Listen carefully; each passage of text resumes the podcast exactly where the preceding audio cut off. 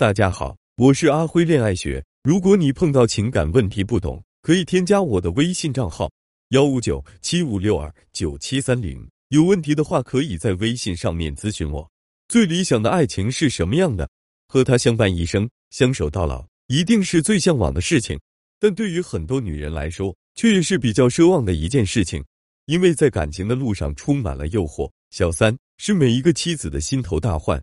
学员小文联系我。说自己遇到了结婚二十年来最大的感情危机，老公在外面有了别的女人，他出轨了。小文跟我哭诉，说自己刚刚毕业就跟了他，生了一对女，照顾老人，照顾孩子，操持家里，还要经常帮着男人操持生意，应付人情来往。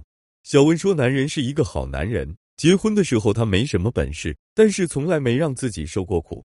那时候挣钱不容易，每个月都会给自己买一两件好看的衣服。他自己的一条裤子穿了六七年，屁股都磨得锃光瓦亮，也不舍得换。他觉得自己跟对了男人，所以日子再苦也没有一句怨言。后来男人的生意越做越好，经常需要跑到省外谈生意，每次回来都会给自己带当地的特色礼物。有一次在成都，为了给自己带一个熊猫币，排队排到火车都误了，最后只好补了一张票，站了一天一夜才回来。这样的丈夫。小文从来没有想过出轨会在他的身上出现，但也许老天爷就是要和他开个玩笑。今年五二零的时候，小文接到一个陌生的电话，是一个女人的声音，试探性的在问：“你是小文吗？”小文以为这个人是老公生意上的伙伴，便客气的接过话来。谁知道这个女人接下来的话彻底击垮了小文。她说：“你知道吗？你的老公已经不爱你了，我才是他爱的女人。今天你的老公送了我一大束玫瑰。”还没有听完对方的话，小文直接挂断了电话。他不是不知道这些节日，但小文觉得他们俩都结婚快二十年了，也没有必要纠结什么节不节的。可谁能想到，他居然给另一个女人过节去了？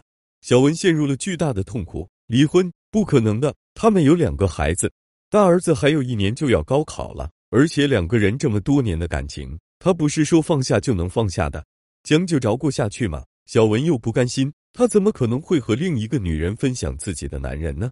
小文没有轻举妄动，她找到了我，希望我能够帮助她重新夺回自己的丈夫，夺回属于自己的爱情。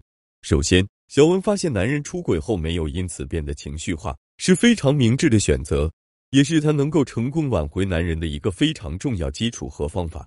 很多女人都认为，只要我满足了他的需求，他就不会出轨了。可是你不是神。你不可能满足一个男人所有的需求。下面我们就来具体讲两个需要注意的地方。第一点，比小三更善于提供情绪价值，控制自己的情绪，绝对不能一哭二闹三上吊，一闹你就输了。这也是很多女人败给小三的最大原因。很多人在面对男人的出轨问题上，被极端情绪控制，做出一些歇斯底里的事情，比如去男人单位大闹特闹，或者把家里的东西砸一遍。或者叫来自己的亲戚父母痛扁一顿男人，当然这样的方法很解气，能够发泄原配心里的委屈和怒气。但是然后呢？这样做你就成功的把男人推得越来越远。也许男人原先对你还有些许愧疚和好感，但是已经随着你的惩罚全部消失殆尽。在你的鲜明对比下，小三会显得更加温柔懂事、善解人意。所以，真正聪明的女人面对男人出轨，不会意气用事。反而要比小三更加温柔体贴，更善于提供情绪价值。你给男人提供更多更高的情绪价值，他也一定羞愧难当，还一定会想着怎么做才能弥补自己对你的亏欠。要知道，你和丈夫生活的时间远比小三和他在一起的时间长。要论提供情绪价值，他一定是你的手下败将。第二点，以退为进。很多男人遇到小三的第一感觉就是找到了初恋的感觉，这是因为新鲜感在作祟。小三甜言蜜语的引导下，认为和他在一起一定会有一个全新的生活，更加幸福的未来。小三就像一个造梦师一样，引导男人走进自己的乌托邦世界。当男人真正醒悟过来的时候，一切都迟了。那么这就给了我们一个解决问题的思路：与其撕心裂肺做一枚进击的犀利人妻，出尽洋相还不一定成功，倒不如暂时后撤，分开一段时间。要注意的是，这并不是真正的离婚。哪怕你已经承诺离婚没问题，这其实是让男人和小三享受一段时间的甜蜜生活，让他慢慢发现小三其实并不能给他想要的生活，生活品质还完全可能直线下降。